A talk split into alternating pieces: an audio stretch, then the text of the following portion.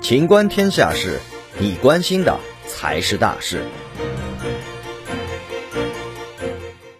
学科类培训机构不得上市融资，严禁资本化运作。七月二十四号，新华社发布关于进一步减轻义务教育阶段学生作业负担和校外培训负担的意见，以下简称“双减”。双减对机构资格审批、上市融资、超前超纲教学、教育收费、未成年人学校保护。暑期托管、课后服务等方面作出严格规定，对于校外培训的监管方向进一步明确。